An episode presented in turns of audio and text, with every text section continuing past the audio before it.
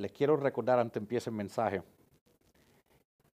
Este sábado, mayo 6, yo voy a estar predicando y la iglesia está en sus boletines, eh, en la parte de atrás de sus boletines, donde dice eventos, está la dirección de la iglesia. La iglesia se llama Pasos de Fe. Yo voy a estar compartiendo la palabra eh, y ellos van a sabe, tener algunas meriendas y cosas nosotros para tener un tiempo de compañerismo. Y hemos invitado a la iglesia Pasos de Fe eh, para que estén con nosotros el domingo. Entonces eh, será algo bastante lindo. una iglesia bien paradita, entonces va a ser bueno pasar tiempo con él. Sí, sí, yo creo que va, a trabajar muy lindo. Pero entonces los animos todos. Eh, a lo mejor yo sé que hay que hacer arreglos con transporte para alguna gente, pero la idea es tratar de estar ahí mayo, mayo 6 a las 6. ¿ok? Es en Rancho, no es muy lejos de aquí.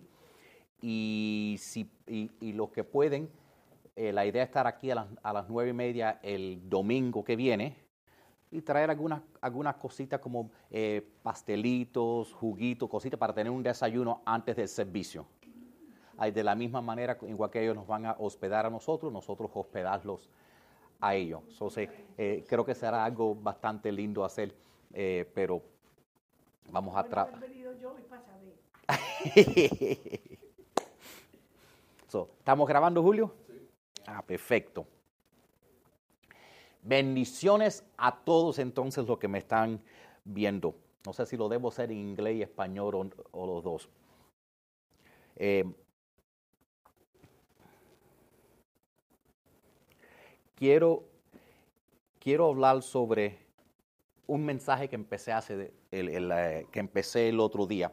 El otro día yo empecé hablando sobre cerrando puertas.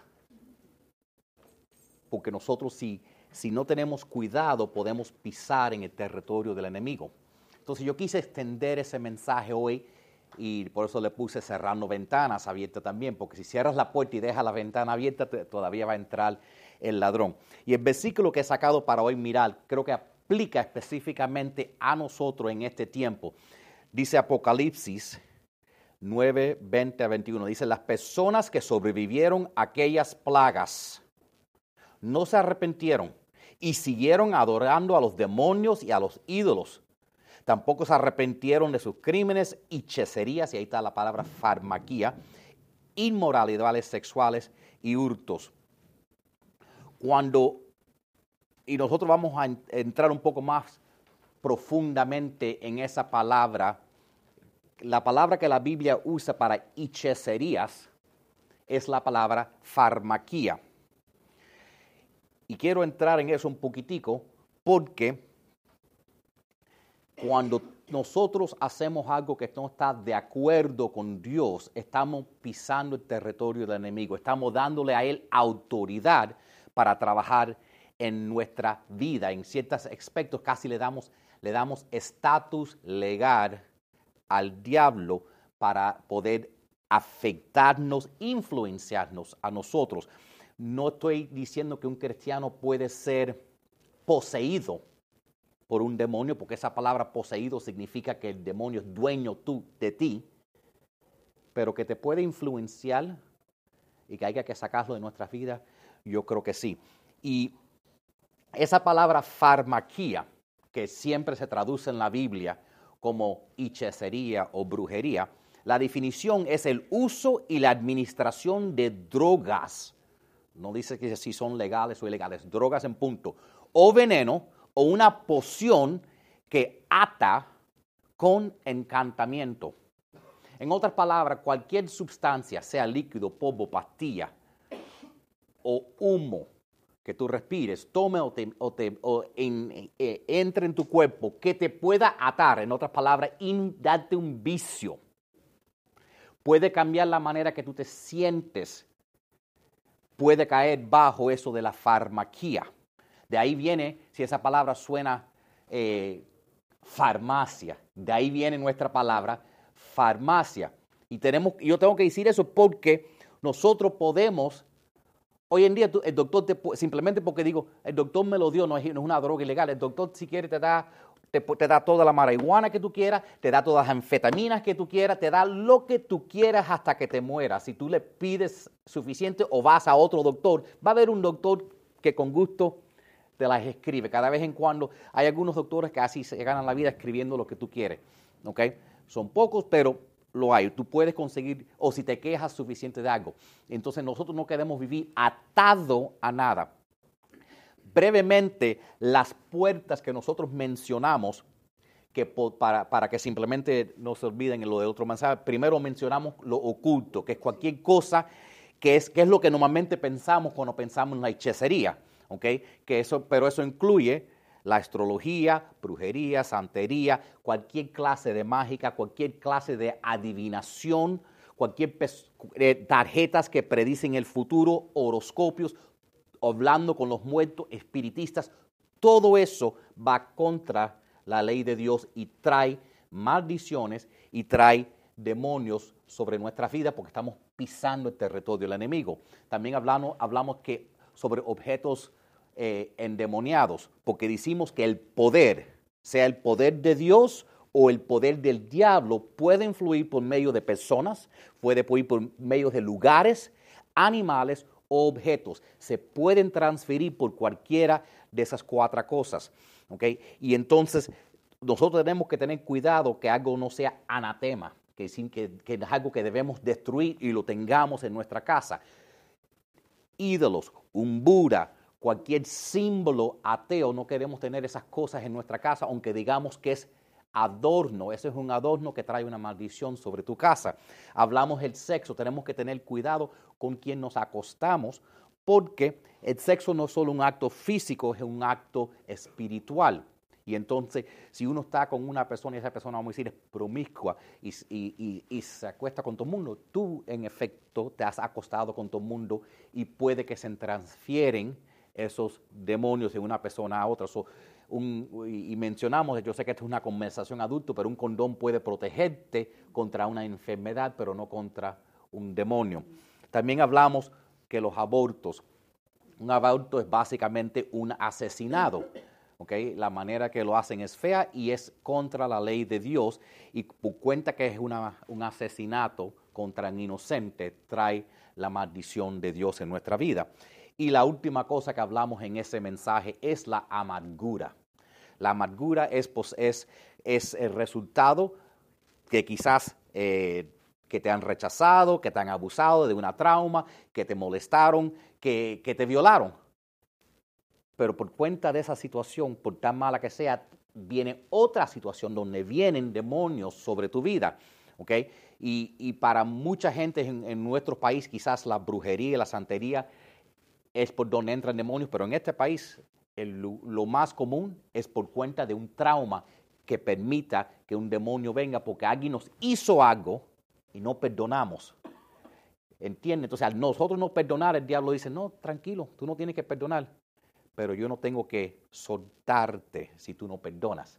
Entonces tenemos que entender el poder del perdón. Cuando tú perdonas, ¿verdad? Tú lo que estás haciendo es dejando a alguien libre.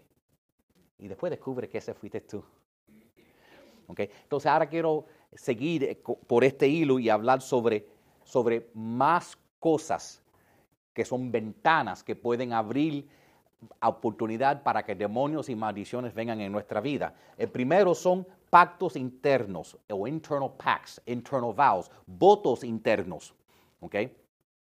Un voto interno normalmente se se hace temprano en la vida es, algo que es hecho con una emoción fuerte y casi siempre es la respuesta a una experiencia o un deseo que tenemos en nuestra vida.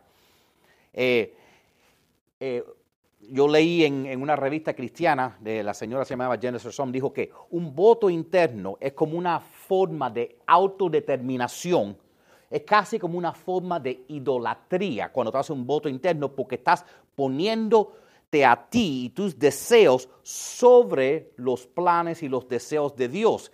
Y casi siempre es el resultado o nuestra respuesta a algo que ha venido y es como un forma de condenación o de juzgamiento o contra nosotros mismos o contra lo que nos hicieron o contra un grupo de personas. Y lo que termina causando es que ata nuestro corazón porque es una forma de, amargura, es una falta de perdón. Y entonces, y aunque las circunstancias cambien, tú te quedas atado a lo que pasó. La Biblia dice lo siguiente, Mateos 12:37, dice, lo que una persona diga ahora determina lo que le espera. O será justificada por su palabra o serás condenada. Tus palabras y específicamente un voto interno, le voy a explicar lo que eso es, se convierte en una atadura, una trampa donde tú te quedas condenado por tus propias palabras. Un ejemplo, yo nunca, yo siempre, nunca voy a confiar en un hombre. Nunca confío en nadie.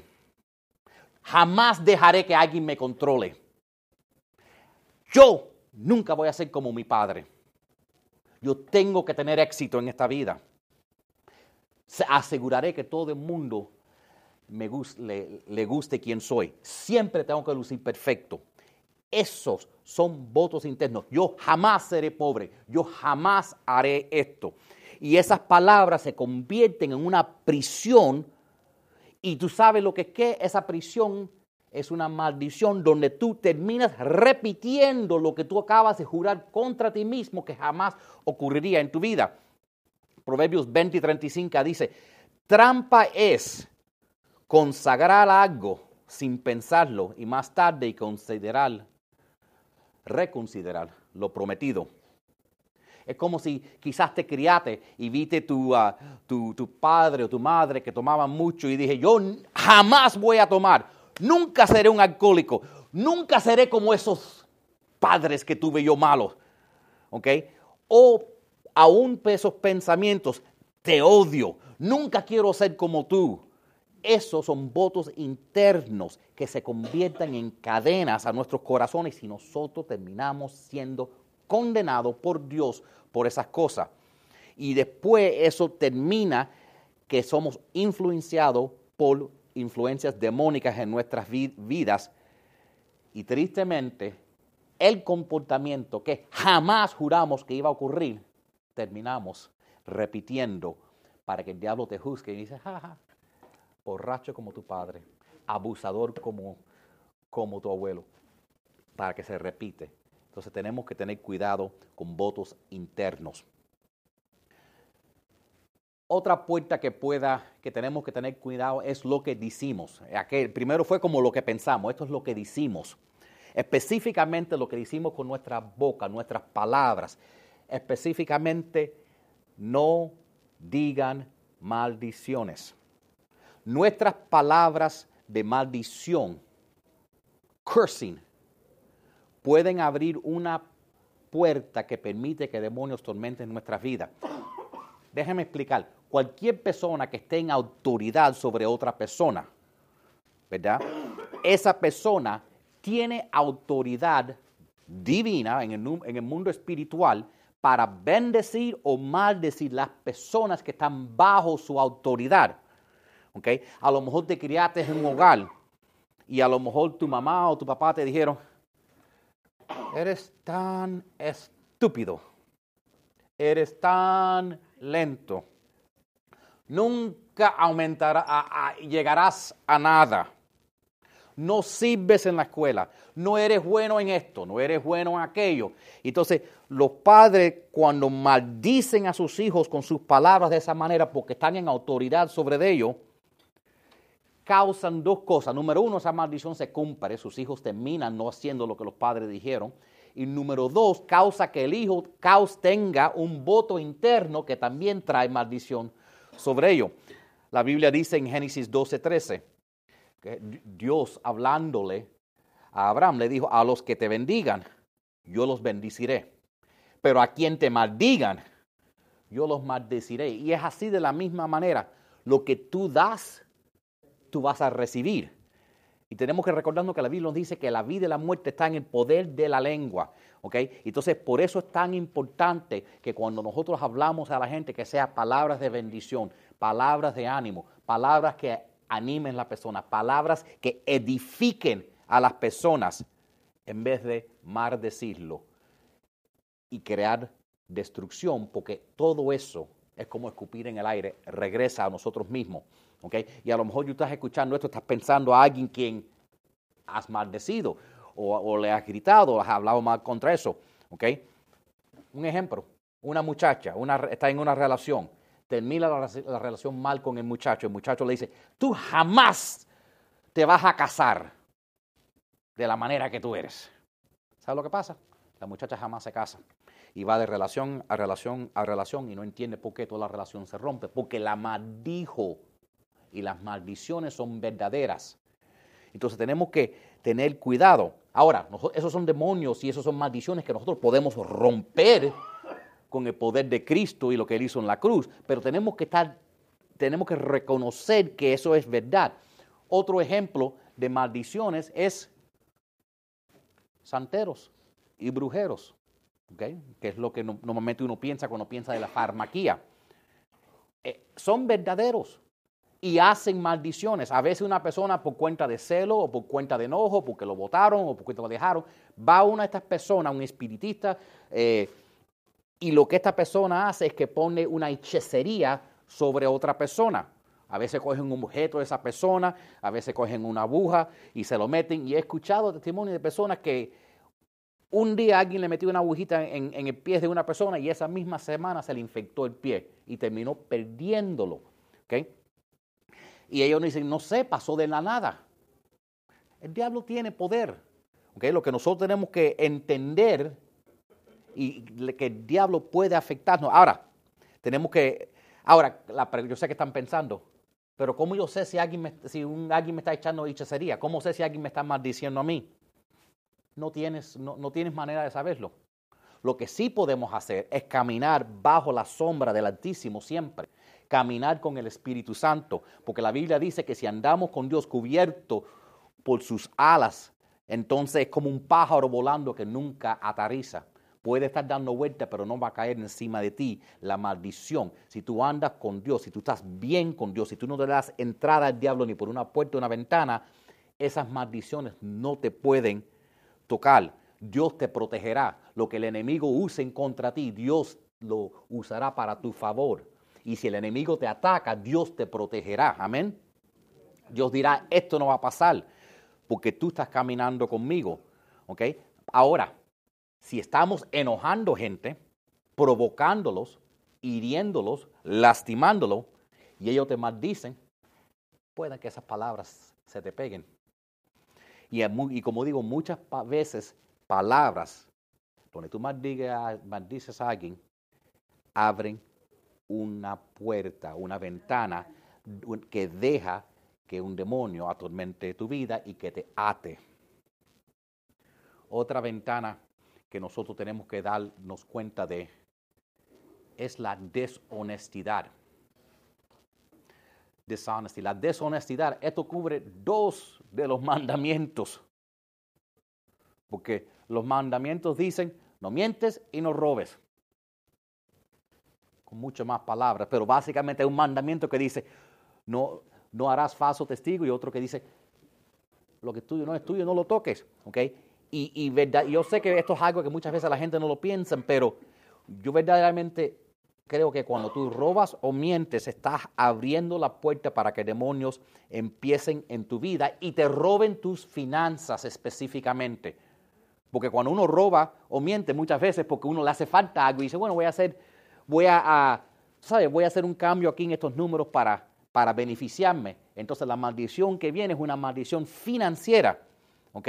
Y entonces robando es un pecado porque rompe, como dije, un mandamiento de Dios y, pero trae una maldición que no solo viene sobre ti, pero viene sobre tu casa. ¿ok? Y esto no tiene que ser robar con una pistola, esto puede ser que usas la identidad de otra persona. Eso es robarle su identidad, ese no eres tú, eso es mentir. Puede ser que te llevas cosas de la oficina, eso no es tuyo, te lo robaste. No, no, lo cogí, ¿lo vas a devolver? No, lo robaste. ¿okay? Eso es como, por ejemplo, bajando algo del internet por cual no pagaste. Eso se llama robar.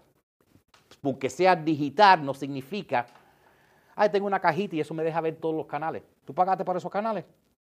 Estás robando. ¿Ok? Eso como estar... Eh, eh, eh, si, es algo permitido, es sí. Pero hay cosas que a veces la gente, hay sitios que la gente cogen para no tener que pagar.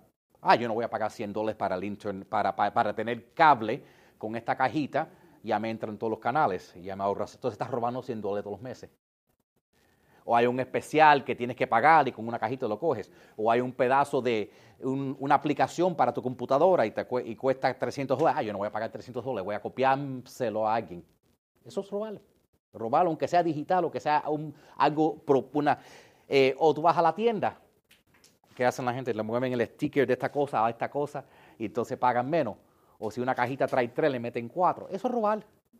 Robar no tiene que ser que le sacas una pistola, es deshonestidad. Y son, y cuando tú estás sembrando esa deshonestidad, lo que tú vas a cosechar va a ser abrirle ventanas al diablo. El, Señor nos dice eh, por medio de su palabra en el libro de Zacarías 5:4, dice, el Señor Todopoderoso ha dicho que Él envía su maldición sobre los ladrones y sobre los que usan su nombre para jurar en falso robar, mentir. Y mira esto, y que su maldición permanecerá sobre las casas de ellos y las destruirá completamente. No le quiero dar miedo, pero está hablando aquí que esto viene sobre tu casa y todo lo que es tuyo y sobre tu familia. ¿Okay? Y, y, nosotros lo que queremos es que esas cosas no ocurren por ignorancia, porque ya no somos del mundo, ya no vivimos como el mundo, ya no justificamos lo que no es correcto. Porque la verdad es, ah, déjeme darte otro ejemplo, porque a veces nosotros los cristianos los que pensamos que somos tan buenos. Tú estás vendiendo algo, lo vende como si está nuevecito y que trabaja perfecto y tú sabes que está viejo y roto. Eso es robar, ¿ok? Tú vendes algo que muy común aquí en Homestead, compras un carro, le echan polvito un polvito, una miel en el, en, el, aceite para que sigue, para que, para que no escuche que el motor está haciendo tac, tac, tac, tac, tac, tac, Lo compra, el motor está perfecto, la semana tac, tac, tac, tac, tac, y se rompe el motor. Gente hacen eso todo el tiempo. Eso es robar, porque quizás tú la más hubieras dado 500 dólares por ese carro, pero lo compraste por 5 mil porque pensaba que estabas bien. O alguien tiene un carro, ¿verdad?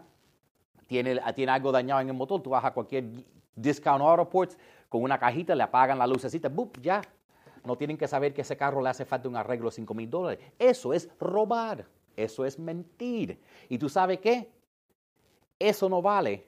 los dólares adicionales que tú hagas, ganes por hacer eso, no vale la maldición que va a venir sobre ti y tu casa de Dios. Ahora, yo no estoy diciendo que tú vas a ir al infierno por haber hecho eso. Lo que te estoy diciendo es que tu vida se va a convertir en un infierno. ¿Ok?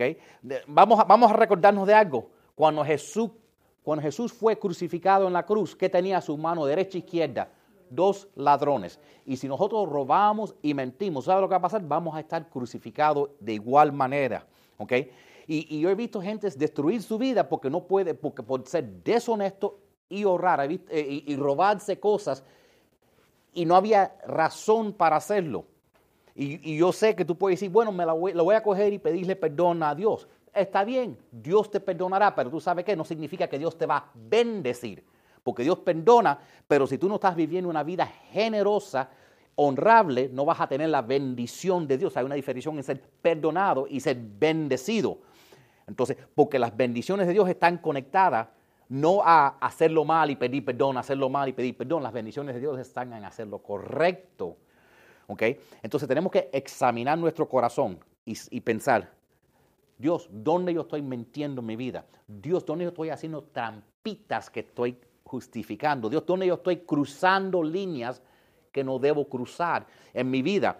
Porque no vale la pena que hagamos eso y, le demos a estatus legal a un demonio en nuestra vida. Tenemos que vivir santos, tenemos que vivir una vida con integridad. Y eso es lo que nos ayuda a mantenernos cerca al Señor y mantener los demonios y las maldiciones lo más lejos posible de nuestras vidas. Próximo, la ventana número 9. lo que miras con tus ojos. Dos ejemplos de cosas que yo creo que nosotros debemos evitar viendo es películas de horror y pornografía. Estas cosas yo creo que, que abren puertas al diablo. Es como la, la historia de Samson. ¿Cómo se llamaba la noviecita de Samson, la que acabó con él? La última. Dalila. Dalila. Dalila le dio a Samson placer momentario, pero su lealtad a quién era, no a Samson, eran a los filisteos. Es la misma cosa. Esas películas de horror y de pornografía te darán placer temporario, pero su lealtad es al diablo. Igual que cuando Samson estaba, estaba disfrutando de Delila, sin saber que detrás del sofá estaban escondidos los filisteos. De la misma manera, tú estás viendo estas cosas, disfrutándolo, bla, bla, bla, y que es que es solo entretenimiento. Ay, me gustan las películas de horror. Ay, me gustan estas películas sexuales. Eh, y el problema es que detrás de eso te están trayendo al mundo de, tinieblas. ¿okay? Es una táctica que el, enemigo, que el enemigo usa, que Satanás usa esas películas para destruir y derrotarte en tu vida. Salmos 101, verso 3 nos dice, me negaré a mirar cualquier cosa vil o vulgar. Lo que, lo que es más, hay, uno se puede hacer adicto a esas cosas.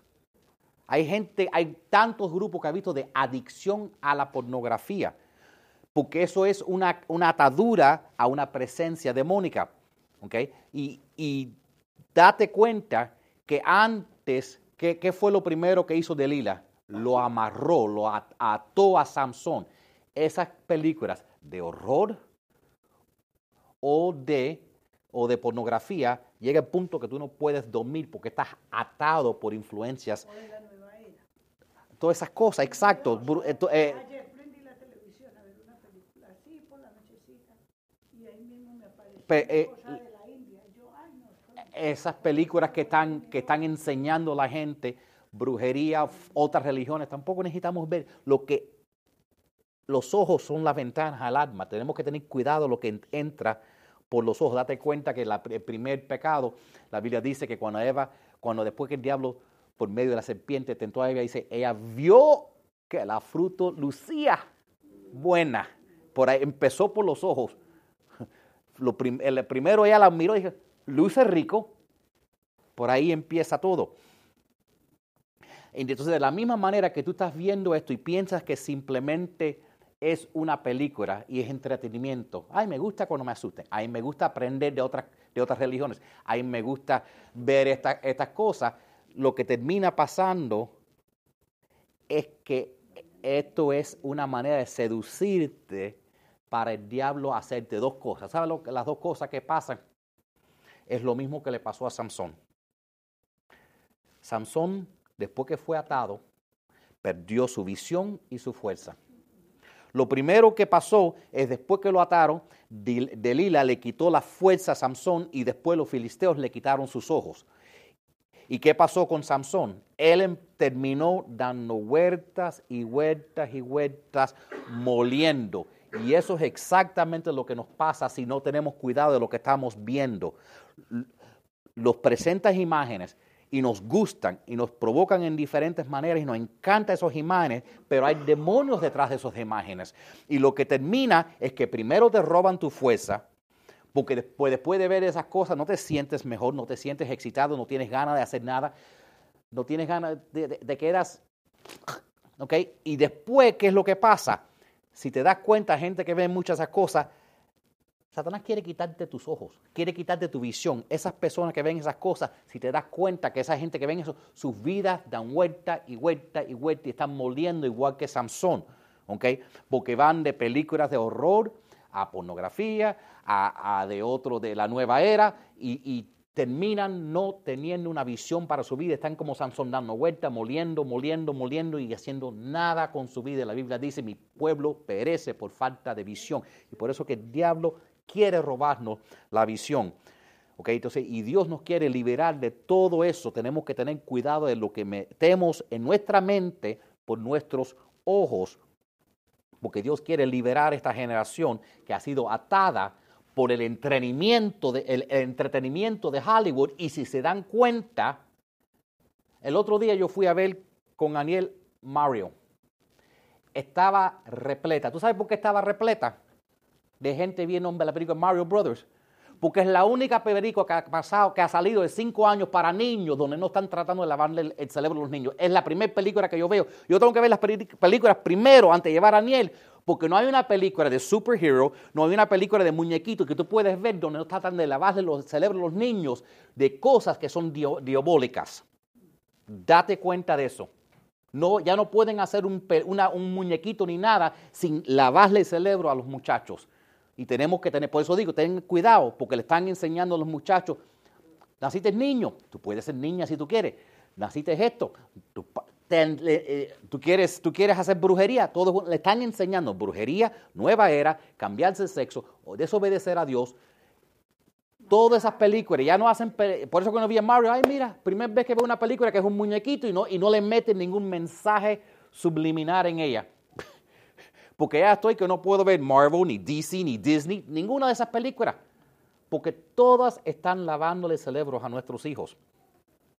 Entonces, nosotros tenemos que no estar atados por esas cosas y tener cuidado, lo miramos nuestros ojos. Ventana número 10, ¿ok? Lo que consumes y lo que consume, está, ahí nos conecta otra vez de lo que he estado hablando, que es la farmaquía. Date cuenta que la farmaquía afecta tantas áreas. Hay farmaquía en las películas, hay farmaquía eh, con, con lo oculto, hay farmaquía con lo que tú consumes. Drogas de cualquier tipo han históricamente estado conectados con hechicería en la Biblia. Muchas de las culturas paganas usaban drogas en sus ceremonias religiosas y sus ritos. Muchas veces en muchas eh, religiones paganas usan varios diferentes drogas para llevarlos a un nivel nuevo espiritual. ¿Qué pasaba en los setentas? Los hippies tomando ciertas drogas para conectarse con Dios, pero no era el Dios de los cielos, era otro Dios. ¿okay? La Biblia nos dice lo siguiente en Segunda de Crónicas, capítulo 16. Dice, hablando del rey Asa, Dice que el rey Asa contrajo una enfermedad grave en sus pies y a pesar de lo grave que era, no buscó la ayuda del Señor, sino que recurrió exclusivamente a sus médicos. Así que murió. no buscó a Dios, Dios lo dejó morir. Entonces, quiero mencionar esto porque lo que puede pasar y lo que vimos pasar con la pandemia, y por eso abrí con el versículo, dice, lo que sobrevivieron la plaga. Eso somos nosotros, los que sobrevivimos la plaga. ¿Ok? Nosotros vimos durante eso que las personas decidieron que la ciencia y la medicina era más alto que Dios. No es que Dios esté en contra de la medicina, cuando tú lees el libro de Lucas, Lucas era un doctor. El problema es, como le pasó a este rey, si tú crees que el doctor es Dios, si tú crees que el doctor es el que tiene la última palabra y no tu Dios, estás muy confuso. Dios es el que tiene la última palabra. Los doctores eh, muchas veces lo que hacen es tratar de, de ayudarte, aliviarte, hacerte una cirugía, pero es, todo siempre está en las manos de Dios. Por eso es que quise mencionar la farmaquía porque a veces solo lo pensamos en drogas ilegales. Tú puedes hacerte adicto a drogas legales. Tú puedes llegar al punto que no puedes dormir sin, sin algo. Eso es una adicción. ¿okay? Entonces tenemos que tener cuidado de eso. Y entonces, eh, eh, según los tiempos antiguos, cuando tú lees farmaquía en la Biblia siempre es usado para hechicería, pero recuerde que eso también habla de muchas cosas. Es, eh, como digo, cualquier cosa que no encuentre en la farmacia es farmaquía, ¿ok? Y, aplica a cosas que son venenos, porciones o cualquier cosa que nos encante. Y la verdad es que lo sepan o no, pero muchas cosas que nos den, ¿ok? Eh, aun cuando uno está, vamos a decir, luchando contra el cáncer, lo que, las drogas que nos dan es un veneno. La idea es tratar de matar el cáncer y que uno sobreviva, pero por eso cuando le dan esas esas medicinas a las personas, por eso el cuerpo lucha tanto y tú ves que la persona es porque ahora están, ah, es que son fuertes y afecta a la persona tanto como la enfermedad.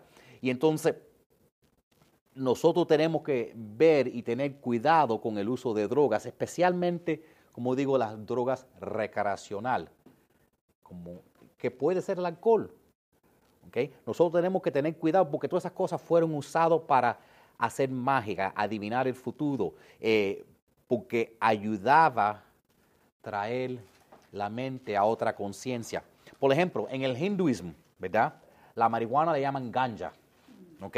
Y es usado para adorar el demonio de los hindúes de la muerte, porque ellos lo adoran, ¿ok? Eh, en, los chinos, en la religión del taoísmo, ¿ok? Siempre han creído que la marihuana es una manera de comunicar con los espíritus y traer buena suerte. En otras religiones paganas, como el, odi, el, el, orinismo, ¿okay? la marihuana es, ha sido usado para invocar la, la demonia Freya, quien nosotros llamamos Jezabel. ¿Ok?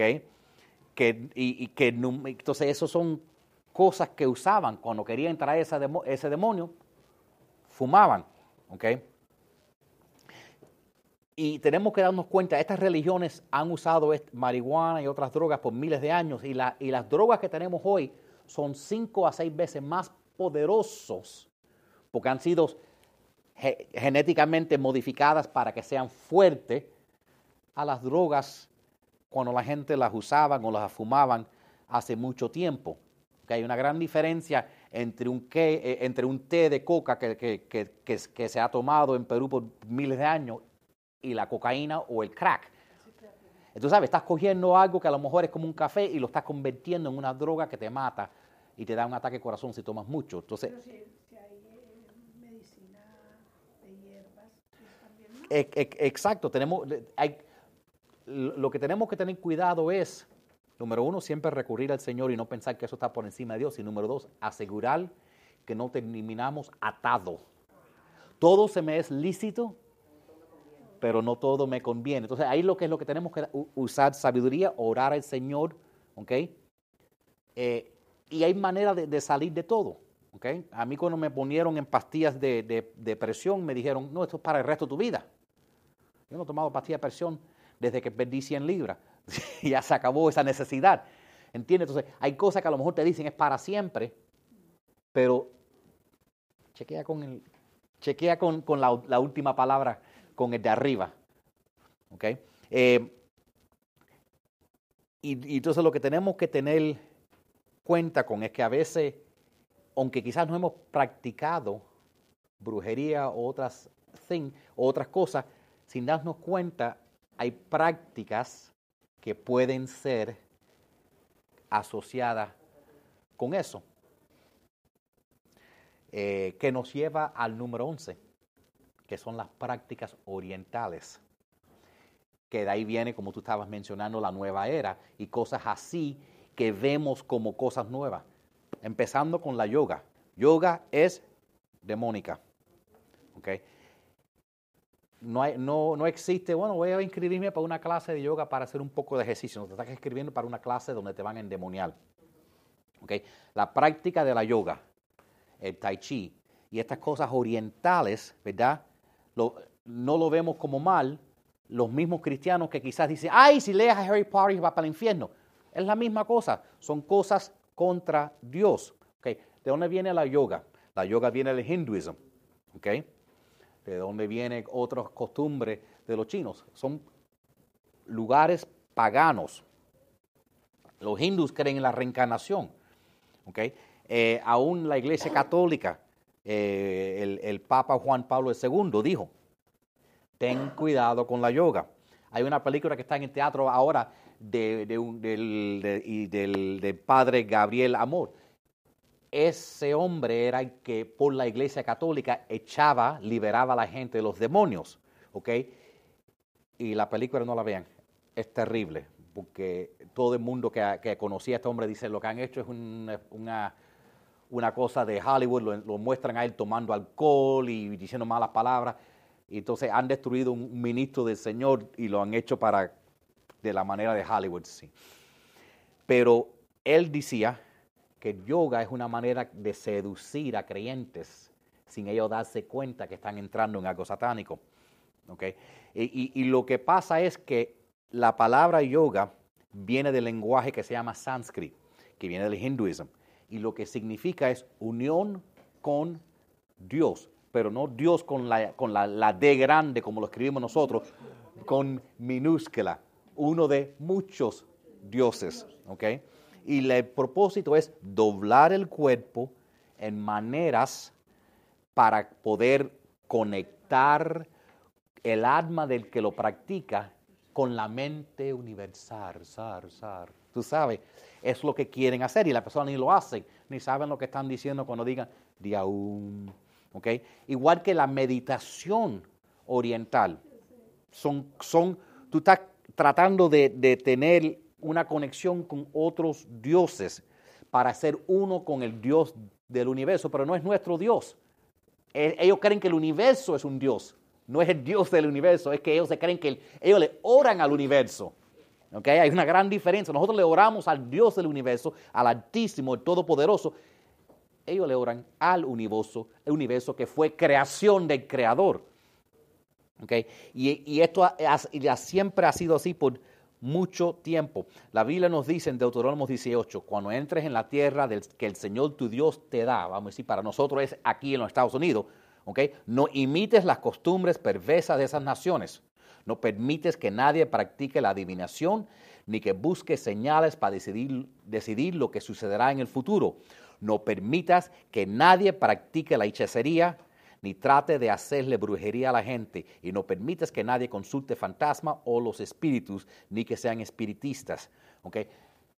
Aún algo tan simple como la meditación, si no hay una diferencia entre la meditación que hacemos nosotros como cristianos y la meditación oriental. ¿okay? La, la meditación oriental vacía la mente. Nosotros llenamos la mente con la mente de Cristo. ¿Por qué quieren vaciarte? Quieren vaciarte para que te entre un demonio. La, meditación del oriente es desconectarte. Nuestra meditación es unirnos al Espíritu Santo. La meditación oriental es pasiva. Tú estás ahí solo dejando de que lo que pase, pase y lo que te entre, entre. Nuestra cuando nosotros como cristianos estamos meditando es algo agresivo. Estamos, Pablo nos dice, toma control de tus pensamientos. Eh, eh, ¿Entiende? Eh, piensa sobre estas cosas. No deja que tus pensamientos corran a lo loco. En la meditación este, nosotros, ellos están pensando de nada. En la, en la nosotros, la Biblia nos dice, Piensa sobre estas cosas, todo lo que es bueno, todo lo que es honrable. Tú sabes, Dios quiere que tú medites sobre lo bueno, no que dejes la mente abierta para que te entre cualquier cosa. Entonces, nosotros tenemos que apartarnos lo más lejos posible de todas esas prácticas de la nueva era, que en verdad son prácticas antiguas, paganas, revestidas en un paquetico nuevo para que parezcan modernos. Entonces tenemos que apartarnos porque todas esas cosas nos llevan al mundo de Satanás. Tenemos que acercarnos a Jesús. tenemos que ni justificar las prácticas esas religiosas. Hay muchas maneras de hacer ejercicio, hay muchas maneras de estirar. Es bueno meditar. La Biblia dice, medita sobre la palabra, pero medita sobre la palabra, no medita tu mente vacía espera que el diablo que te la llene con algo. ¿Okay? Nosotros tenemos que tener el Espíritu Santo y llenarnos de eso, no vaciarnos como, como enseñan en esas religiones. Y número 12, maldiciones generacionales. Maldiciones generacionales, interesantemente, trabajan de la misma manera, por el mismo mecanismo que bendiciones generacionales trabajan. Por eso la Biblia nos dice, no, maldigas a nadie, bendice a la gente. Porque igual cuando tú mandas una maldición, eso puede seguir por varias generaciones, también una bendición. Ahora, tenemos que darnos cuenta, nosotros no podemos ser responsables por lo que hemos heredado de nuestros padres. Hay cosas que tú naciste con, quizás cosas que ellos hicieron, tus abuelos, nuestros antepasados en nuestros países. Ahora, lo que sí estamos responsables por es lo que le damos como herencia a nuestros hijos, nuestros nietos y nuestros descendientes. La cosa es nosotros cortar eso en nuestra generación y no dejar que eso pase a la siguiente generación. Porque si no, borrachera, borrachera, borrachera, divorcio, divorcio, divorcio, maldición, maldición, maldición, pobreza, pobreza, pobreza. Y no queremos seguir ese ciclo. Nosotros tenemos que romperlo y pararlo con nosotros. Mira lo que, mira lo que dice eh, Proverbios 3:33. La maldición del Señor cae sobre la casa del malvado o de lo perverso, o impio. Su bendición cae sobre el hogar o casa de los justos. Es el segundo lugar donde hemos visto que la maldición o la bendición no solo viene sobre ti, pero viene sobre tu hogar. Cuando tú decides, yo en mi casa serviremos al Señor, la bendición viene sobre ti y tu hogar. ¿ok? Pero si tú decides no hacer lo que el Señor dice, la maldición viene sobre ti y sobre tu hogar. Viene sobre tu familia, viene sobre tus hijos. No me gusta, nadie le gusta escuchar esas cosas, pero hay que decirlo como es. Porque es muy lindo decir, bueno, no, tú sabes, Dios es amor y Dios perdona, bla, bla, bla, pero no, pero hay que tener obediencia también. Si no es, no es libertad, lo que tenemos es libertinaje. Y si queremos verdaderamente tener la bendición de Dios en nuestra vida, tenemos que obedecerlo a Él. Y entonces eh, nosotros tenemos que, darnos cuenta que mucha gente ha nacido y aunque no ha hecho nada, pueda que hayan heredado maldiciones o demonios por cosas que han pasado. Date cuenta que cuando Dios tuvo un plan, por ejemplo, para crear una nación para él, ¿qué le dijo a Abraham? Yo voy a dar uno de estos días, eh, bueno, a lo mejor lo hago este sábado allá, sobre los caldeos. ¿Ok? Pero Abraham le dijo, sal de la tierra de tu padre, sal de los caldeos. Porque eso era una... Eh, yo a lo mejor lo preparo porque hay tanta enseñanza que los, que los caldeos, Dios lo compara con demonios en tantos diferentes lugares, pero dice, sal de, esa, de ese país endemoniado porque yo quiero hacer algo santo contigo. Tienes, entonces hay que apartarnos de eso. Entonces, una vez dice, bueno, pero es, la creencia de mis padres, mis abuelos. Hay, hay que contar eso. Hay que contar eso porque quizás ellos lo hicieron porque no sabían, pero si nosotros sabemos, nosotros sí sabemos, entonces nosotros tenemos que hacer lo correcto y, no, y nosotros no tenemos por qué cargar las consecuencias de los pecados de nuestros padres o nuestros abuelos. Aunque las batallas no empezaron con nosotros, pueden terminar con nosotros. La, la, maldición puede terminar con nosotros y la bendición puede empezar con nosotros por medio de Cristo. Y de esa manera nosotros podemos ser victoriosos sobre toda batalla que venga en esta vida, porque nosotros estamos en una guerra espiritual y de la misma manera que esas maldiciones van de generación en generación, nosotros podemos ser los primeros en empezar que nuestras generaciones que nos siguen, nuestra descendencia, sean bendecidos. Amén. Vamos, vamos a, a decir una oración juntos. Padre que estás en el cielo, yo reconozco que he pecado y que mi pecado me separa de ti. Señor, yo confieso que Jesucristo es el Hijo de Dios. Y creo en todo mi corazón que Dios el Padre lo resucitó de los muertos. Cristo entra en mi corazón y perdona mis pecados. Te acepto como mi Señor y Salvador. Yo acepto tu salvación. Límpiame, líbrame con tu sagrada sangre. Espíritu Santo, séllame y lléname. Hoy rompo todo pacto con el mundo. Rompo todo pacto con el diablo. Rompo todo pacto con mi carne. Cancelo votos internos que hice conmigo mismo.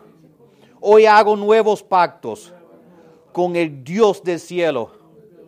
Que tu voluntad sea hecha, Señor en mi vida y en la tierra como en el cielo. Gracias Señor por escribir mi nombre en el libro de la vida y romper todo de sobre mí. Y todo lo oramos en tu dulce nombre Jesucristo. Amén y amén y amén.